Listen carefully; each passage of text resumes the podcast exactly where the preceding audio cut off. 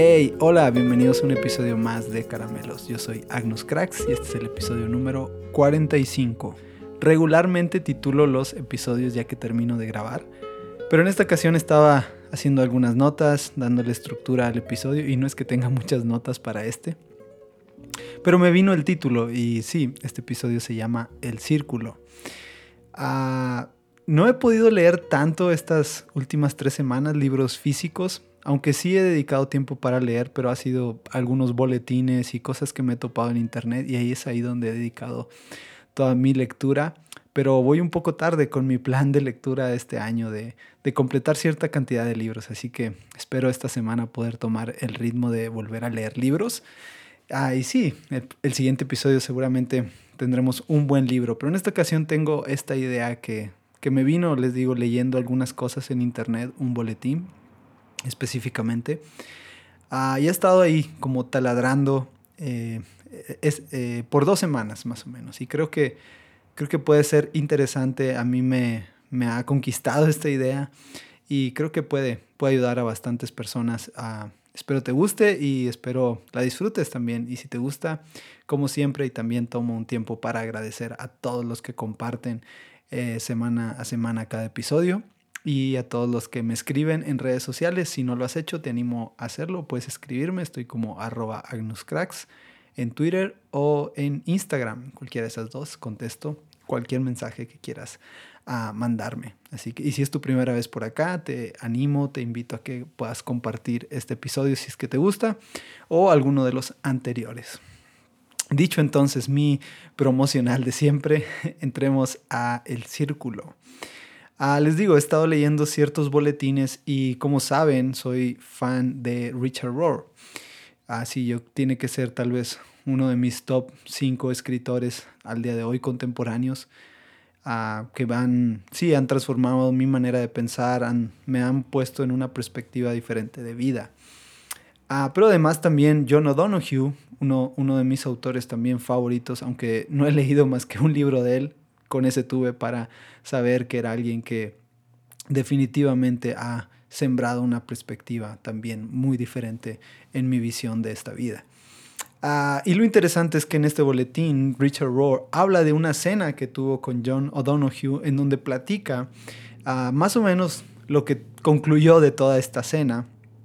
Y, antes de, leerles, porque les quiero leer lo que, lo que dice eh, Richard Rohr de John O'Donoghue de esta cena, uh, John O'Donoghue, no recuerdo si en el episodio que grabé de él mencioné que murió muy joven, murió a los 52 años. Ah, y, pero él tenía una, una, idea de la muerte muy interesante. Y aunque en el episodio no pude plasmarla todo lo que yo quería, porque el libro en general eh, del que hablamos, Walking in Wonder, está por ahí ese episodio. Si no lo has escuchado, dale pausa a este y ve y escúchalo. y luego regresas. Pero ah, aunque toma muchos temas y toca varias eh, facetas de la vida, eh, dedica un capítulo completo a la muerte y, explica cuál era la perspectiva de John O'Donoghue hacia la muerte. Pero en esta, en esta propuesta que hace Richard Rohr es interesante ver el otro lado de la moneda, ver, ver cómo a alguien que era cercano a John O'Donoghue vive su muerte y recuerda sus palabras. Y entonces trae bastante claridad y bastante sentido, no solo la propuesta de manera de pensar de John O'Donoghue, sino que ah, sí, nos, nos presenta una perspectiva interesante acerca de la vida y de la eternidad. Estas son palabras de John O'Donoghue recordadas por Richard Rohr. Dice, la tradición celta irlandesa reconoce que los mundos eterno y transistorio están entretejidos entre sí. Muy a menudo, al morir, los habitantes del, del, mundo eterno se acercan al mundo visible. Tus amigos que ahora viven en el mundo eterno viven, vienen para conocerte, para llevarte a casa por lo general, para las personas que se mueren ah, por ver a sus propios amigos, esto les da mucha fuerza, apoyo y aliento. Aquí estamos, en este mundo, atrapados en tiempo lineal. El tiempo debe ser totalmente diferente para los muertos, porque ahora viven dentro de un círculo de eternidad. A la mente celta nunca le gustó la línea, pero siempre amó la forma del círculo. Imagino que en el mundo eterno el tiempo se ha convertido en el círculo de la eternidad. Quizás cuando una persona muere, entra en este mundo, puede mirar hacia atrás a lo que llamamos tiempo pasado aquí. Esa persona también puede ver todo el tiempo futuro. Para los muertos, el tiempo presente es presencia total. Esto sugiere que nuestros amigos entre los muertos nos conocen mejor de lo que jamás hayan conocido en esta vida. Creo que nuestros amigos entre los muertos realmente se preocupan por nosotros y nos cuidan. A menudo puede haber una gran piedra de miseria en tu camino a punto de caer sobre ti, pero tus amigos entre los muertos la retienen hasta que las hayas pasado. Unos de los más emocionantes desarrollos que pueden ocurrir en la evolución y en la conciencia humana en los próximos cientos de años es una relación completamente nueva con el mundo eterno e invisible. Podríamos comenzar a vincular una nueva manera muy creativa con nuestros amigos en el mundo invisible. Ahora ellos se encuentran en un lugar donde ya no hay sombra, oscuridad, soledad, aislamiento ni dolor. Están en casa, están con Dios de quien vinieron. Han regresado al nido de su identidad dentro del gran círculo de Dios. Dios es el círculo más grande de todos, el abrazo más grande del universo, que mantiene visible e invisible, temporal y eterno, como uno solo. En el mundo eterno todo es uno, en el espacio espiritual no hay distancia. En el tiempo eterno no hay segmentación en ayer, hoy o mañana. En el tiempo eterno todo es ahora. El tiempo es presencia. Creo que esto es lo que significa la vida eterna. Es una vida en la que todo lo que buscamos, bondad, unidad, belleza, verdad, amor, ya no están lejos de nosotros, sino que ahora están completamente presentes en nosotros.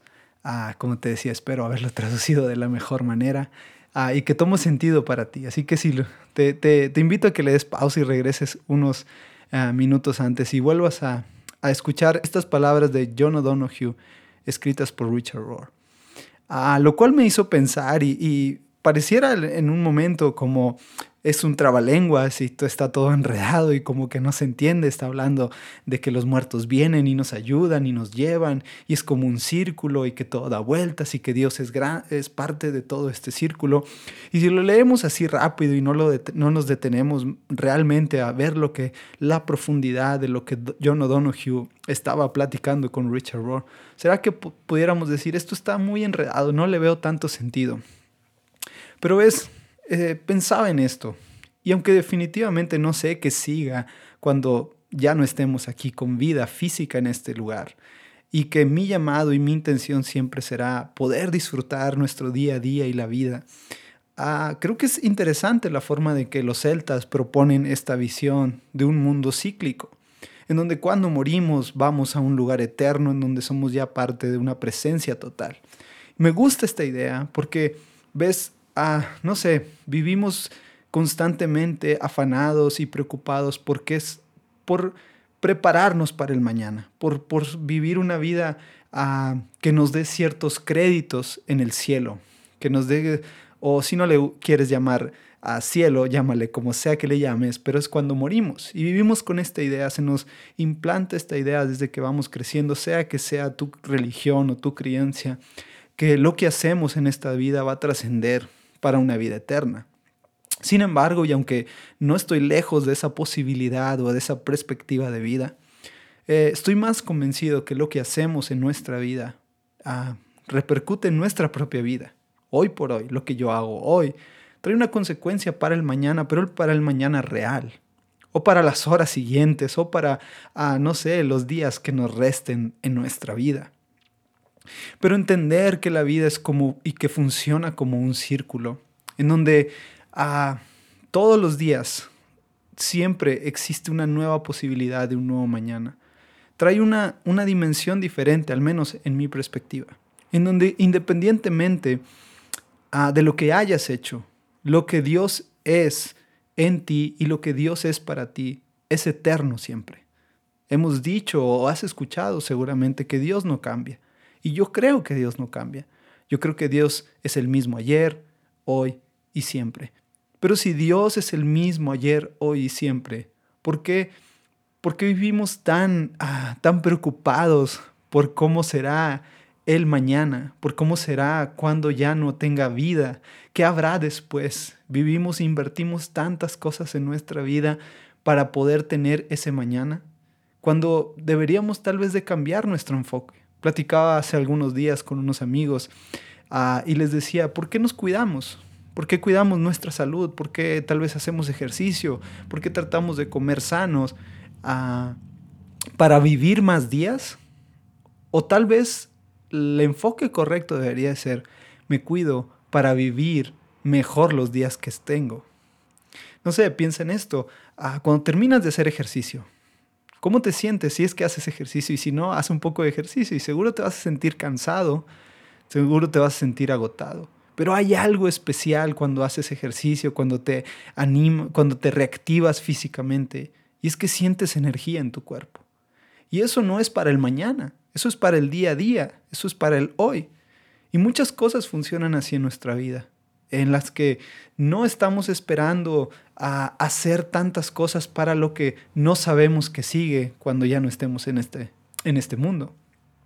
Sino que nuestro enfoque tal vez debería de ser, estoy haciendo lo que hago para vivir mejor mi día a día. Ahora el día termina y muchas veces el día cuando acaba, eh, pues no fue el mejor día pasaron cosas que tal vez no querías que pasaran, o descubriste cosas nuevas que te gustaron mucho como fueron. Hiciste algo que tal vez nunca habías hecho y lo disfrutaste tanto. Pero al día siguiente siempre existe una nueva oportunidad, sea que sea el caso. Si fue bueno, si fue malo, si trajo buenos frutos, si trajo tristeza, si trajo alegría, si trajo llanto, si trajo felicidad, si trajo lo que sea que haya traído el día siguiente siempre presenta una nueva oportunidad de volver a hacerlo mejor, de volver a reír, de volver a llorar tal vez, de volver a disfrutar ese momento tal vez de una nueva forma o una elevada potencia. Y seguramente llegará el momento en el que eso ya no será suficiente. Y no significa que vamos y deseamos, a, no sé, comernos el mundo a mordidas y a pedazos, porque hay días que simplemente no quieres comer el mundo, y hay otros días que lo quieres devorar. Pero Salomón no se equivocaba cuando decía que el tiempo es perfecto y que para todo hay un tiempo, tiempo de reír, tiempo de llorar, tiempo de lanzar piedras, decía, tiempo de recoger piedras. Hay tanta sabiduría en esto, porque ves, Dios es cíclico, Dios constantemente cíclico, pero Dios no deja de ser el mismo. Dios es el mismo ayer, hoy y siempre. Y eso funciona como un círculo. Y así que nuestra vida tiene que ser así, como ese círculo, en donde tal vez el día, como te digo, no fue tu mejor día o fue tu mejor día, pero el día siguiente siempre existirá la posibilidad de que sea mejor día o que mejores lo que te fue mal. Y que cuando haya cosas complicadas, porque seguramente habrá días que son, serán mucho peores que el anterior, pero siempre existirá un nuevo mañana para vivir esta vida de círculo. Y aunque los celtas están hablando mucho más de la muerte física y lo que viene y cómo nos conectamos, creo que esta idea aplica perfecta para nuestro día a día, en todos nuestros planes y nuestros sueños. Pero llevándolo a un plano mucho más profundo e interesante esto que leía de Richard Rohr y John O'Donoghue, me recomendaron ver La Casa de Papel. Y aunque sé que es una serie muy famosa, ah, que sí, fue un boom durante mm, hace algunos tres años, creo. Y todo el mundo hablaba de la casa de papel y todo, eh, había fiestas de disfraces y todo el mundo se disfrazaba de la, de la cosa esta de la máscara de Dalí y todo un, revuelo acerca de esta serie. Pero no, yo no la vi porque no me gusta mucho ver series españolas. No sé, tengo un un cierto rechazo al, castellano, ¿no? A la forma esta en cómo hablan los españoles. Ahora, si alguien aquí de España no me malentienda, no me cae mal eh, ellos ni su lengua, simplemente, no sé, no me gusta mucho, no disfruto mucho ver estas series y estas películas, pero son buenas series, ¿eh? son buenas películas, lo, que hacen ellos, eh, no sé, tienen un boom estos últimos 5 o 10 años han hecho un boom muy fuerte tanto en series de televisión como en películas. Hay muy buen material eh, creado en España. Pero no sé, hay algo en, este idioma que me cuesta a veces mucho trabajo a... Sí, no sé, escucharlo. Aunque, y he tratado de descubrir por qué es lo que no me gusta, y no, lo he encontrado, pero ya el día que lo encuentre, con gusto se los platico en otro episodio. El chiste es que me recomendaron ver Casa de Papel y no sé, me había negado un poco a verla. Y pues sé que soy una persona muy clavada con series y que cuando empiezo una serie no paro hasta terminarla, a veces no duermo hasta que termino de ver esa serie. Ah, y sabía que eso me iba a pasar con la casa de papel. y aunque no le tenía mucha fe, empecé a ver algunos episodios y sí, 100%. Acabé de ver la casa de papel en menos de 5, 6 días, creo, las cuatro temporadas que van.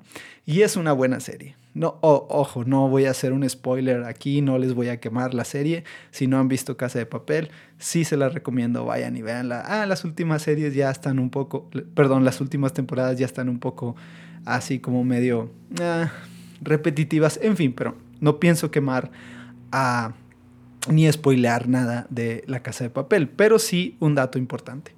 Y en una de las temporadas, no les voy a decir en cuál, ah, matan a una persona. Ah, eso no es un spoiler, porque no les estoy diciendo a quién. Y seguro en una serie en donde hay balas y pistolas siempre van a matar a alguien. y robos y atracos y todo esto. El chiste es que matan a cierta persona. Pero el director de este episodio, no sé si es el mismo de toda la serie, pero específicamente el director o este episodio, ah, tiene algo tan especial que hizo un clic con lo que acababa de leer. Tenía, ah, no sé, unos tres días de haber leído esto. Y, vi esta escena. Y ves, hay una, una, una persona de, de, uno de los protagonistas de, de, esta, de esta serie que es asesinado. Pero justo cuando lo matan, aparece la siguiente escena de lo que aparentemente el director quiere con, como hacer entender de qué es lo que sucede después de la muerte. Y entonces, cuando matan a esta persona, inmediatamente la toma cambia a ver a esta persona sobre un pasto, acostada, una toma completamente cenital sobre ella. Y entonces se levanta esta persona y comienza a ver eh, que hay un, como un día de campo en donde la están esperando algunos otros de las personas que han muerto, que han sido sus amigos. Y entonces empieza a, no sé, el director imprime tanto esta esencia como de que los amigos, sus amigos pasados, la están esperando y tienen como este día de campo en donde están, van a disfrutar de un nuevo tiempo, en donde ya no hay preocupaciones, en donde todo va a ser alegría, en donde recuerdan los momentos más emotivos y más felices que tuvieron juntos. Ah, no sé, pensar en esta toma pareciera como si el director había leído a John O'Donoghue o había tomado lo que... Eh, no sé, unos días antes yo había ah, leído de, su idea acerca de la eternidad y cómo funciona para los celtas la vida, eh, el, círculo de la eternidad. Entonces ver esta escena en donde ella empieza a convivir, trajo, no sé, una paz tan plena, tan... Ah, ni sé describirles cómo, ni, ni tengo forma para describirles lo que lo que alimentó en mí, lo que me enseñó y la perspectiva que me permitió ver. Porque ves, prefiero pensar así de la vida y de la muerte. Prefiero pensar que Dios nos ha llamado a vivir el día a día, en un ciclo en el que despertamos y podemos iniciar algo nuevo. Seguramente nos podremos equivocar y fallar y cometer errores, pero el día siguiente vendrá una nueva oportunidad, en donde todo eso que vivimos, malo o bueno, siempre tendrá un mejor potencial para desarrollarse en nuestro día siguiente. Pero lo llevo también a la parte de la muerte. Tema incómodo para muchos, tema difícil de hablar, difícil de tocar. ¿Qué es lo que pasará cuando ya no esté aquí? ¿Qué es lo que pasará cuando ya muera? Pues qué tal que la idea que proponen en la casa de papel en este episodio cuando matan a esta persona es realmente lo que es el cielo, en donde cuando no estemos aquí vamos a estar en la presencia con nuestros amigos, con las personas que amamos, con las personas que fueron cercanas a nosotros, que compartimos, que, no sé, que teníamos tantas cosas en común o no en común, pero terminamos compartiendo una amistad, una, el regalo de la vida. Ah, y sí, sé que este tiempo seguramente gente ha muerto. No sé, piensa en cuánta gente ha fallecido por este virus o lo que ha pasado. Ah, y cuánta gente ha sido afectada por todo esto. Y no estamos preparados para la muerte. Pero tener una idea así como la pinta esta serie, aunque suena fantasiosa, creo que es tan hermosa saber que cuando ya no esté aquí, hay alguien que está esperándome del otro lado. Y sí, Dios está esperándome, pero si lo pensamos por un momento, Dios se refleja en personas. Dios, al Dios que yo creo, el Dios que yo disfruto día a día, se refleja en la sonrisa de un niño, ah, en la alegría de otros, en ver cómo puedes ayudar a otros. Y ahí se refleja nuestro Dios, o al menos mi Dios. ¿Y por qué no? ¿Qué tal que ese Dios me está esperando del otro lado, reflejado en amistades, en personas que tal vez me han hecho sentir feliz, me han hecho sentir que pertenezco y que soy parte de ellos. Así que, no sé, piénsalo, el círculo de la eternidad ah, nos da una esperanza todos los días, día a día, de disfrutar de nuevo algo mucho mejor. O también, además de que sabemos que cuando ya no estemos vivos en este mundo, alguien más nos está esperando del otro lado, con brazos abiertos. Y sí, para poder disfrutar de esa eternidad y conectarnos los unos por los otros por siempre. Ah, espero haber compartido cómo lo siento en mi corazón. Y sí, nos vemos la próxima semana. Bendiciones.